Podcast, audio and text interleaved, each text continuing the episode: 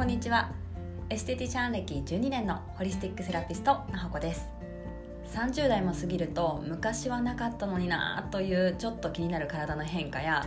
病院に行くほどではないプチ不調が出てきませんか？でも誰に聞いたらいいかわからないし情報がいっぱいあって情報迷子になりがちですよね。この番組は体の悩みも変化も全て意味があって出てきている大切なメッセージと捉えてそのメッセージの意味を読み解きあなたの体に合うケア方法をお伝えする番組です。あなたの本来の魅力を引き出していくために栄養学と心理学をベースにお話ししていきます。こんにちは。体の中からきれいにするエステティシャンのなほこです。今日は思考のお話をしようと思います。あなたにはいつも同じようなことが起きているなと感じることはありませんか？なんかこう転職したりとか場所を変えてもいつも起きる出来事ですね例えばいつも孤立しているなとかこ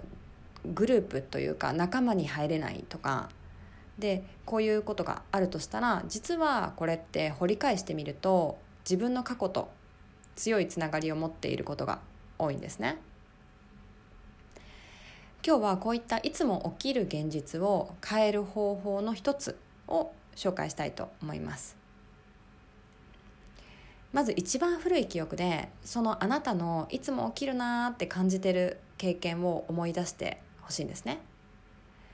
中学生の頃だろうかとか小学生の頃かなってこう深い昔の経験を思い出してください。例えば、まあ、先ほどのね例えで言うと仲間に入れないとか孤立した経験を探すわけですねでまずはそれを思い出していただきますでその孤立した経験っていう自分がまあ言ってみれば傷を負ったと感じていることに対してどういう気持ちになったかを今思い出していただきたいんですね。例えばさっきの例で言うとあ私は仲間外れにされてしまうんだという思い込みができているとしたら、まあ、それがその後の生活にも大きくその思い込みってなって自分の価値観を決める出来事になってすごく影響していくようになるんですよね。なのであ私は仲間外れにされてしまうんだってもし思っていたとしたらあの自分の意見を言わないようにしようとか人に気を使いすぎてしまう自分ができたりとかあとは盛り上がっている場所に自分から入らないみたいな行動をとるようになるんですね。本当にそれが自分の本心からの行動であれば、まあ、違和感なく終わるんですけれども、まあ、私が接してる多くのクライアントさんの場合は本当は盛り上がっているところに自分も入りたいっていう思いが小さく心の中にあったりとかあとは自分の意見を言って好かれたいっていう思いがあったりして本当の自分の気持ちと表に出している自分とのギャップに挟まれて苦しんでいることがあります。でこういう時どうすればいいのかっていうと大きく2つあるんですね2つ。1つは過去の自分を癒すっていう作業ですね。で2つ目は過去と自分を切り分けるこの2つの方法です。で今日は過去の自分を癒す方法についてあの紹介しようと思います。まずこのワークする時なんですけど必ず自分一人の空間で安心してリラックスできる場所に行ってほしいんですね。その方が自分の心と向き合えるからです。なんか緊張してたりするとやっぱ向き合いにくいですからね。であの目を閉じていただいてこの思い込みができたこの傷を負ったって感じた出来事をイメージしてくださいで周りに誰がいるのかなとかどんな香りがしてるのかなとか暖かいのかなとか寒いのかなとかあの当時の自分はどういういでたちで立ってるのかなとか座ってるのかなとかその具体的にイメージをしていっていただきたいんですね。で当時の傷を負っていると感じているあなたの横に今のあなたが近づいていっていただきたいんです。これは全部イメージの中で起きてますよ今ね。そしてもう今のあなたはそこを乗り越えて成長してるんですよねだからそのあなたから当時のあなたに言葉をかけてあげてほしいんですその言葉がどんな言葉ですかね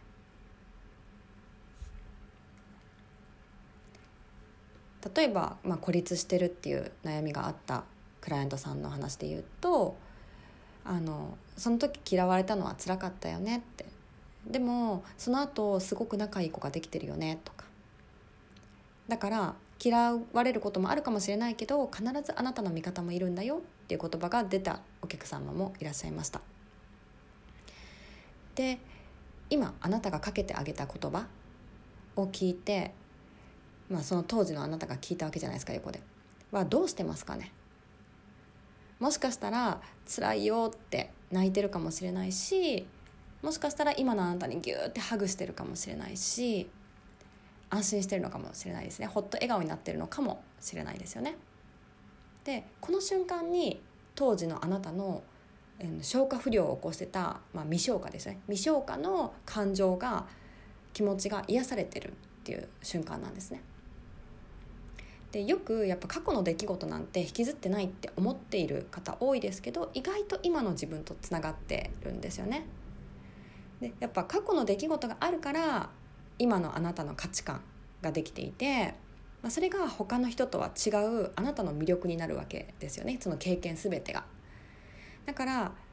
大事なんだけれども時にそれは心地いいとは言えないなんていうんですかね価値観にもなり得るんですよね。だからその時は大事な出来事だしあの忘れられないとかあるかもしれないけれどもまずはそういう自分の過去の気持ちっていうのを癒してあげてそこから本当に今自分が持ちたい心地いい価値観は何なんだろうかっていうのを向き合っていく作業が次のステップ2なんですね。まあ、今日はステップ1だったんですけど、だからこうやって過去を癒すことってすごくあすいませんスチームが鳴っちゃった そう過去を癒すっていうのはすごい大事なんですよね。で自分が本来持ちたい価値観は何だろうとか自分の性格って本当はこうだったんだって気づきがそこから生まれるからなんですよだからよく引き寄せとか言いますけどそれってもちろん、まあ、そういうスピリチュアルな側面でも引き寄せって起きるんですけど心理的に自分がその現実を作ってるだけっていうこともよくあるんですね。で例えばこういうネガティブな影響を与えているまあ、心の縛りを持ち続けると体の中ではずっとストレスホルモンがこう出ちゃうんですよね。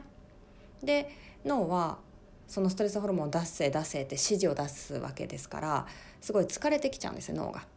で脳が疲れ果てた結果本来出したい指示っていうのが出せなくなってくるでそれが体の代謝の低下につながるってことですね。まあ、代謝代謝ってよく言われてますけど代謝が低下するっていうのは、まあ、健康面では例えば疲れやすいとか便秘とか下痢とか感情の起伏が激しくなるとかいうことにつながるし美容面では、まあ、ダイエットがねうまく進まなかったりとかお肌にも影響が出るとかそういうことが起きますね。だからやっぱりその今感じている体の症状とかもすごいやっぱ中とすごくつながってて体の中と。だから体の中から綺麗になるっていうのは本当に大事ですね。ということであの今日はいつも起きる現実を変える方法の一つ自分を癒す方法感情を癒す方法ですね。についてお話ししました、まあ、あなたの体が中から綺麗になるためのヒントにしていってください。ということで。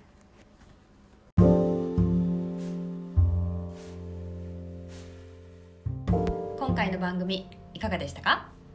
この配信がお役に立ったという方がいらっしゃったら配信登録お友達とシェアレビューをしていただけるとモチベーションになります。またもっと個別に相談したい。もっと詳しく知りたいという方はエピソードメモのリンクから体験セッションにお申し込みいただけます。ではまたお話ししましょう。バイバーイ。